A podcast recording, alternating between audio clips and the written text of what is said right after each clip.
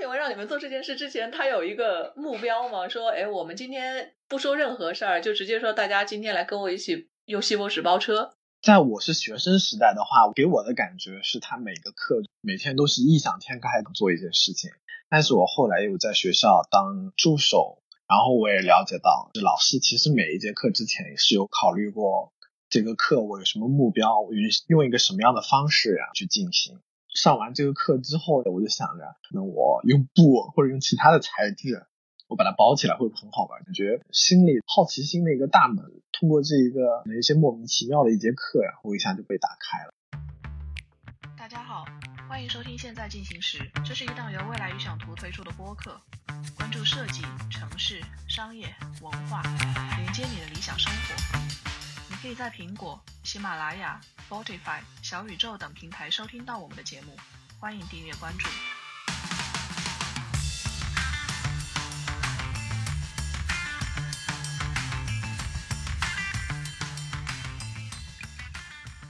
好大家好，欢迎收听未来预想图的播客第二期，现在进行时，我是未来预想图的主编赵慧。我们这期邀请到的是内部的撰稿人的同学，也就是我们这边负责艺术和设计稿件撰写的唐雅怡，还有他的朋友盛哲。大家好，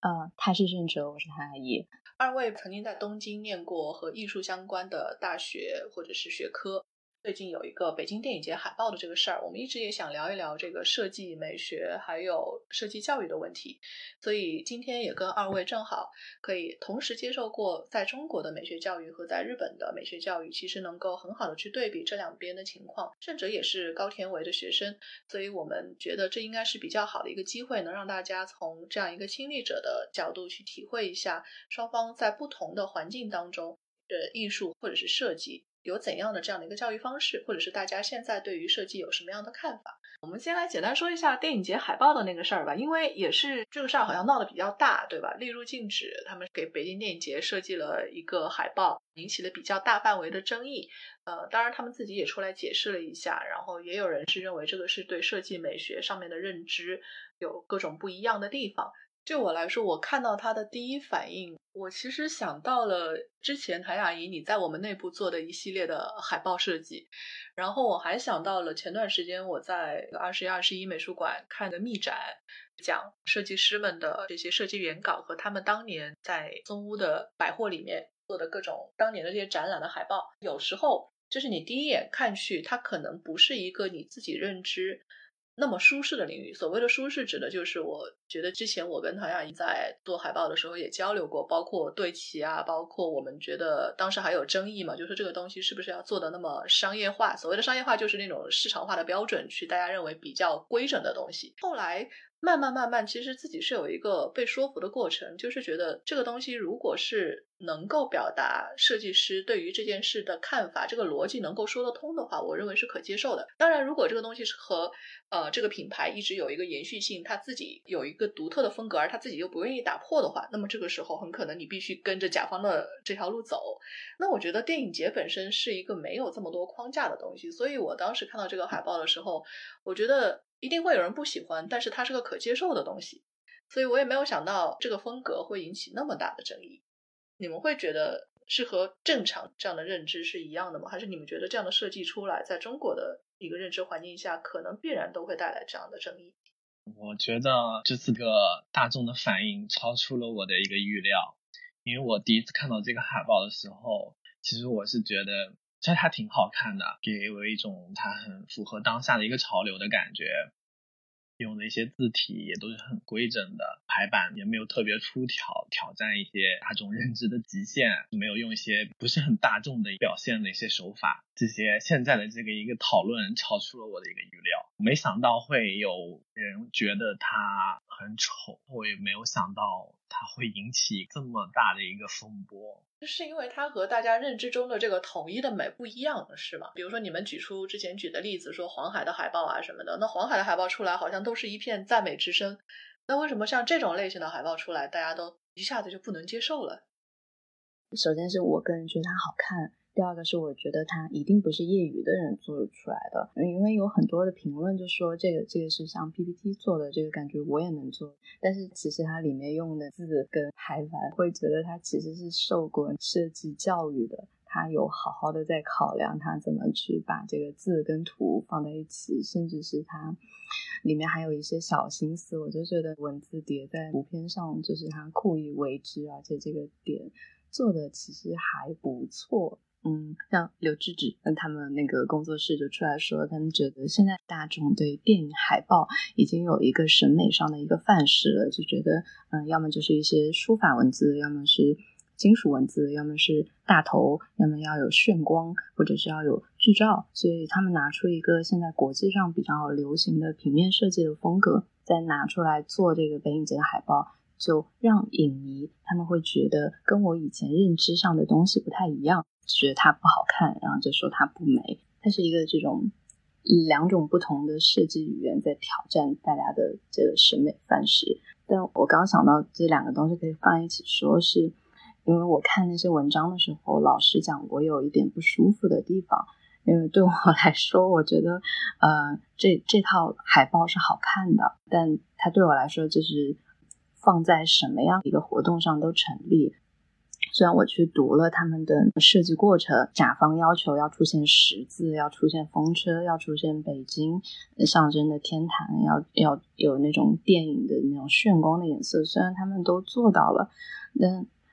老实讲，我觉得这个视觉放在任何另外的东西上，其实也成立。它是一个视觉优先的东西，所以呢，我觉得它其实是拿了一套现在国际上比较通用的一个视觉范式，挑战现在大家习惯的更早一套的视觉范式，也大可不必就是讲的那么的先驱。我记得之前有一次我们在一起聊天，印象很深的是你们提到椰树椰汁的那个事儿，椰树牌椰汁。当时大家会觉得，哎，这是一个好设计。最初听到这么一个说法的时候，我还是有点意外，就是因为它一直是一个被大家吐槽的对象嘛。你们可以解释一下当时你们这个观点，说椰树牌椰汁为什么反而是一个好设计？我觉得一个设计不应该说好或者不好，或者说美或者不美。我觉得我的话会评价我喜欢或者不喜欢。呃，对于椰树这个设计呢，我可能不喜欢，因为我个人的喜好呢是比较喜欢一些更简洁一些的东西。但是我觉得它不，它就算不被喜欢，也不应该否定它的一个存在。我跟你想的是一样，就对我来说，就是椰树牌椰汁它做成什么样子，我基本上是不在意的。就是我可以说它是一个成功的出圈的设计，但我不在意这个事情里面我最讨厌的一件事情，就是大家一定要把它标榜跟新丑风扯在一起，然后一定要标榜啊，这是一个非常。好像就是带了一个这个标签之后，它就变成一个非常厉害的东西。嗯，这样就是商业的把它推出来，这件事情我其实还是挺 反感的。盛哲有上过高天维的课嘛？你在他的课上都是用什么样的观察方式去看你周围的这个世界呢？我们上课其实做的一些事情，都是一些别人看起来乱七八糟的、无法理解的事情。就比如说，我们会像烤鸡的时候用锡箔纸把鸡包起来的感觉，把一辆车用很多锡箔纸把它全部都包起来，好让人觉得会很奇怪。但是其实我们参与在里面的学生也会觉得很奇怪，为什么我们为什么要做一件这样的事情？高铁文让你们做这件事之前，他有一个目标吗？说，哎，我们今天不说任何事儿，就直接说大家今天来跟我一起用锡箔纸包车。在我是学生时代的话，给我的感觉是他每个课每天都是异想天开的做一件事情。但是我后来又在学校当助手，然后我也了解到，老师其实每一节课之前也是有考虑过这个课我有什么目标，我用用一个什么样的方式啊去进行。上完这个课之后，我就想着，可能我用布或者用其他的材质。我把它包起来会不会很好玩？感觉心里好奇心的一个大门，通过这一个一些莫名其妙的一节课，呀，我一下就被打开了。高田唯的这个课名字叫什么呀？日文的话就是叫 Z 名，就是高田为研讨会的意思是吗？就是并没有一个核心的主题上来让大家也也不说我今天要干嘛，就是我们今天做件事儿，大家来包车。对。哎，我们会觉得，因为正常情况下，这个这个可能是一个我们在国内受到的一个教育体系的理解啊，就觉得，哎，你做可能做一件事儿得有目的呀，呃，不然的话，在这个课上做的这件事情，到底该怎么去理解这件事儿？在日本就学设计的话，就是这样的观察方式，其实是一个。甚至我现在觉得有一点点理所当然的事情，但每次如果把自己需要要做的 东西去跟国内的人讲，就会遇到这种灵魂发问：你做 这样东西有什么意义？对，因为大家可能不了解你们做的这个是什么领域，其实是一个领域和对另外一个领域之间不了解的一个问题。那同样也可以反问：为什么你会觉得它理所当然呢？对不对？因为大家都在做这个事情，像那个原研哉，可能大家对日本的。设计的刻板印象就是无印良品，就是这种很性冷淡的风格，就觉得原研哉可能就是白色的代言人。但他其实在做他的研讨会的时候，他有一个非常有名的一个公开，就算半公开的课叫 Exformation，没有中文，但是是跟 Information 相对的。他这个课讲的是日常的未知化，一个东西不要让你去知道它，而是让你去把一个你好像知道的东西变得。不太了解，他可能就会做像高天伟这样的事情。当你把一个呃你日常看到的东西把它包起来了之后，它就变成了一个外轮廓，或者它就变成了一个雕塑，它就变成了一个别的东西。你就可以有一个不同的观察方法去观察它。通过这样的观察方法，你再去思考你的设计的时候。你大概也许能做到一些很妙的设计，像未来日常图有的文章 Design R 的里面，我有提到像深泽直人他做的那个无印良品的 CDG，他当时在做的时候，他就是想那 CDG 我要把它做成什么样子呢？他就看到那个排风扇，就觉得哇，那这个设计就很妙，我只要拉它一下，它就可以转，那刚好我的 CD 放上去，那就可以，就像一个拉郎配一样，就成立了。嗯，像这种联想的过程，或者这种想象力，会把一个东西想到它放在另一个东西会怎么样的这个能力，我觉得就是在日本的设计基础课上培养起来的。它也不是单是设计课，它的一些那种嗯美学启蒙的部分也会这样做。所以我在日本会觉得这是一个非常非常非常普遍的一个事情。但因为以前在国内嘛，就完全没有这样的课程，还是会有一个这样的 gap 在里面。对，因为这个是什么呢？就是你刚刚这么一解释，我就能够理解啊，为什么大家要去做这样的一个事情？它可能是把原先你对于它的各种刻板印象给打破，然后建立对它一个新的想象和认知。但是如果你 对于很多没有做过这种思维训练的人来说，大家就会产生刚刚的那样的灵魂发问。同样的是，我们自己做媒体，我们认为很多理所当然的事情，对于普通的读者、普通的听众来说，他们会认为。为什么你要那么做？这就是一个不可理解的事。但是你作为一个知情者，这可能是要把去解释和翻译给中间存在这道鸿沟的人去听的，否则的话，这两边就永远没有办法去对话。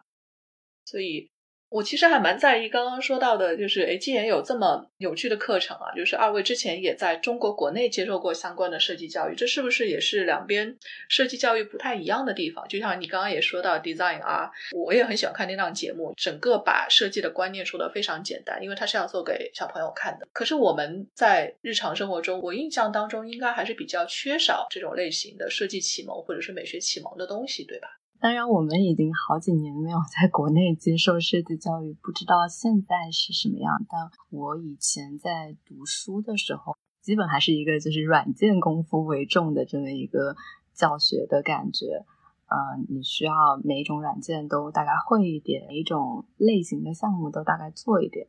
这样就完成了你四年的大学生活。我感觉说的简单一点，是一个对继承模式的一个学习啊。不是一个做新东西的一个学习。现有大众对一个东西的一个认知是这样的，那我们就去学这样的一个东西。但是在日本的话，我们会去考虑这个东西它究竟是一个什么样的一个东西。那我们是不是可以做一个不符合大众现有对它的一个认知，但它又符合这个东西定义的东西？我们能用这个高天维做挡泥板的事儿做个解释吗？它符合你说的这个大概的意思吗？可能是符合的。高天伟他在上海办个人展览的时候，然后主办方肯定会要求让他做一个海报嘛，然后他就在上海漫步的时候，看到中国这些电瓶车后面或者摩托车后面都会有个挡泥板，他就由此为灵感，然后做了一个挡泥板形状的一个海报。大众可能对于一个海报的认知就已经是一个印在长方形的纸上面有文字有图片的一个东西。但是如果把这个海报定义仔细的考虑一下，它究竟是什么？它可能向大众传达信息的一个媒介。那所以说，这个一定要是纸嘛，一定要长方形嘛？那可能不变。所以说，它对于挡泥板来做一个海报的这个事情，可能就跟我刚才说的例子一样。说实话，我觉得这个这个事情吧，有就有两个方面可以看，一个是像高铁围这一种，甚至是新手风这样的标签，它的确是拓宽了在大家对设计的认知。以前觉得可能就是经典设计，像瑞士设计，它的一个比较。干净、比较有序的一个排版，但可能薪酬它是一个相对比较引号的丑、比较无序的一个排版。哦，原来这种东西也可以变成设计。哦，原来我们日常看到的这个挡泥板，它也有它的美所在。它的确拓宽了大家的认知。但我真的很不喜欢“薪酬风”这个标签，觉得好像贴了这个标签之后，大家一下就觉得哇哦，这个人也能做设计，那我也可以做了。跟淘宝啊什么的各种店铺、各种地方，就慢慢就。涌现了一堆看似新手风风格的设计，就让我觉得挺难受的。可能对高田伟来说，他这个是新丑风，但是有可能你这样去模仿他，你做的真的就是真丑。其实我从你刚刚那边，我也有一个比较好奇的点是，究竟什么人可以做设计呢？比如说你刚刚说有了这样一个新丑风一个标签，很多人就说那我也可以做设计了。嗯，他为什么不可以做设计呢？他当然可以做设计。但就是他到不到我心中那个设计的那条线，我可能还是有判断的。可能有些人他做出来的，我就会觉得比较像东施效颦，在我这里不算一个设计。其实还是一个标准的问题。其实每个人都可以去做设计，只是说这个设计符不符合自己对设计这样的一个标准的认知，是是这个意思，对吧？我可以举一个高田唯的例子吧，因为大家可能被“新丑风”这个标签，在国内大家这个标签贴在高田唯身上挺久了，大家可能会觉得他做的不是很好，但其实高田唯他做的设计真的是不错的，可能会觉得他的文字排的非常的散乱，但他的颜色的选择跟他文字他实际要放在哪一个位置，看得出来他是经过了考虑，而且是。经过这种各种各样的考量，最后营造出了一种非常轻松的，甚至是有一点点幽默的这样的一个视觉视觉效果。然后它的这种视觉效果，其实又刚好符合了现在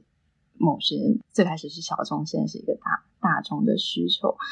就日本是新生代的这些设计师，其实我来了这边之后，有一个特别感动我的点，就是他们的技术真的是很厉害。比如说，呃，会讲究很精致的印刷，然后纸的那个纸的质感一定非常的考究，还有油墨啊，还有一些各种别的工艺，这些还有排版的传统，它可能排一个字，你看起来它好像很乱，但它还是在那个基本的排版的规则里边。这些是我觉得大家在这个新手风的标签下没有看到的东西。我觉得这个可能跟教育的环境也有关系。在我上学国内的时候，学校的话好像没有提供印刷设备，是你只能自己去外面印刷，你不可能去印刷店里拿着自己的作品印一张，然后修改一张，就是很难做到一个这样的一个事情。但是在日本的话可以做到。我好像也听陶亚怡说过，对自己也是这么一张一张的去印作品，对吧？之前好像看你做过的。我在国内的时候就从来没有自己手工做过一本书，但是我到东京来读书之后，发现我的日本同学他们可以自己胶装 五厘米厚的书，五厘米的厚的书是因为没有办法上胶装的机器，所以他就非常快速的拿了夹子把它夹好，然后就开始涂胶。再过第二天去看他那本书，他已经胶装完了，动手的功夫非常非常强，然后我就震惊了。那之后我开始。自己开始手工做一些书，感觉也是到了这边以后被被鼓励到，发现哇，原来我也可以去完成这个事情。这两种不同的做法对你们会带来什么样的改变呢？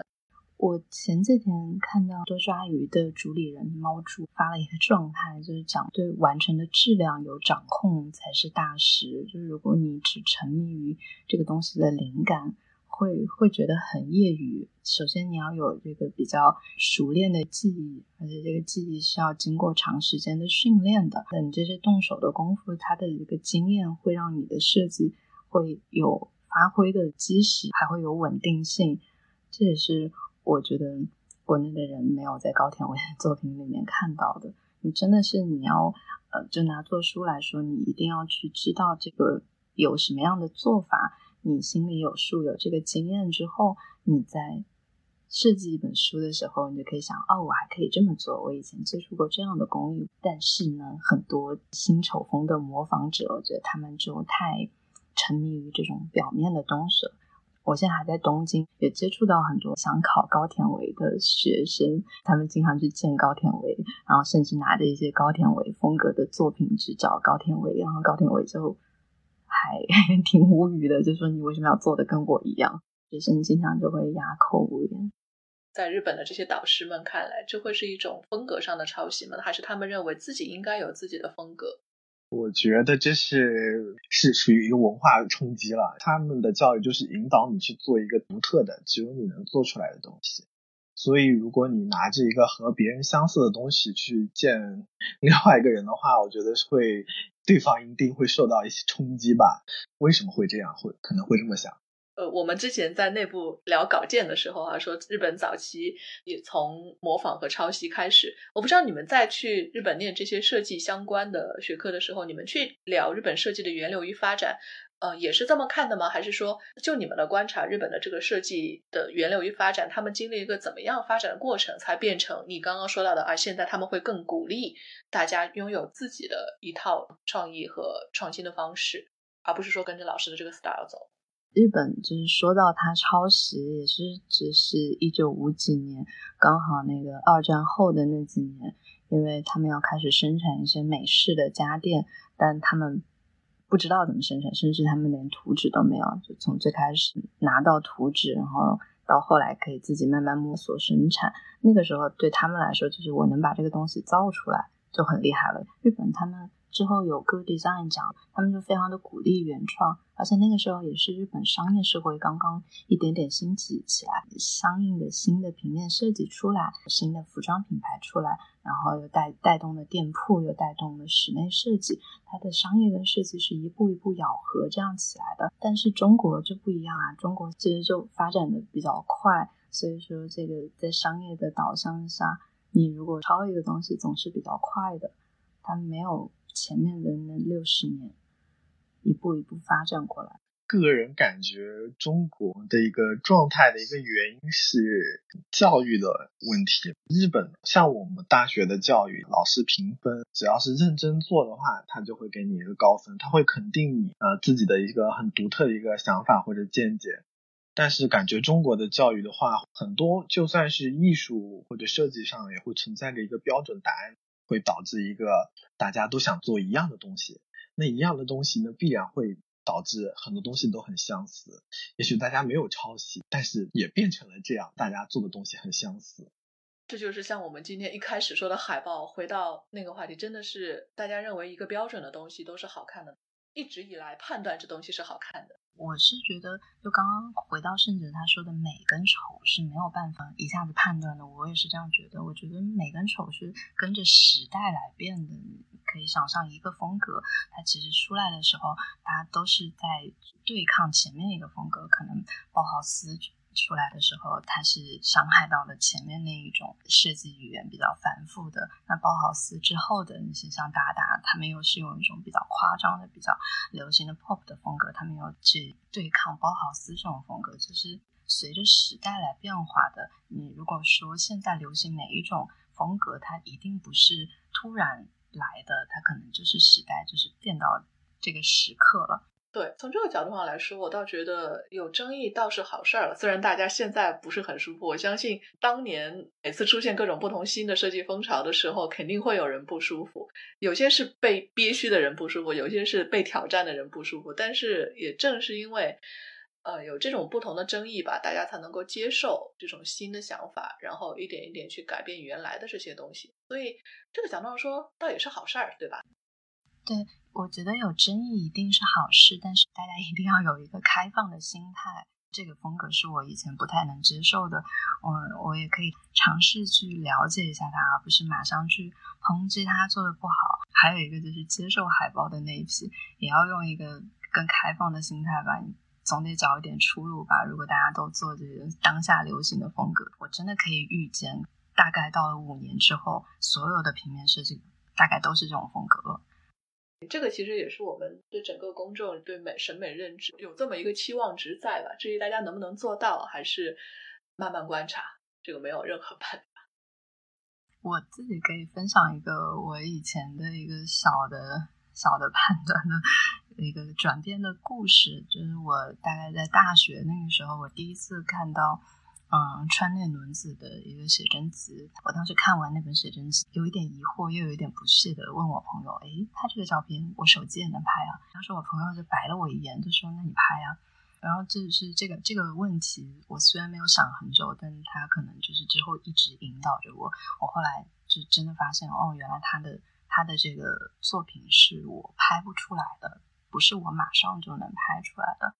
觉得我可以做到，跟我真的能做到，它其实是不一样的。比如说，现在都说那种，嗯，当代艺术是要么就是做很多，要么就是做很大。但你真的是去把一个东西做多跟做大，你还要控制它的质量，它里面是有很多记忆还有思考在里边的。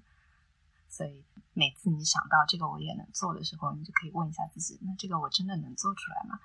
然后就可以这样。自测一下，比如说这次的海报，有人说啊，这个是 PPT 就能做出来的，那你就想想，哎，我 PPT 能不能做出来？然后发现，哎，我做不出来。啊，这个还是一个职业性的问题。就像我们平时在我们这个行业里面，要是我们说，哎，这个东西我们也能写出来，你常常心里也会翻一个白眼，说你你行你上啊。但其实你会发现，可能未必大家都能做到一个理想的状态，还是在自己的能力领域里面做出一个。嗯，让自己心里面这个标准能够过得去的东西，这个还是没什么那么多鄙视链了。说白了就是这一句话。对，行，那我们这期大概聊到这儿，也希望这一次的讨论能够给大家更多的思考和启发。那我们下期再见，也谢谢今天的两位嘉宾盛哲和谭阿姨。好，谢谢大家。本期现在进行时就到这里，谢谢你的收听。你可以在苹果、喜马拉雅、Spotify、小宇宙等平台持续订阅我们的节目。我们下期见。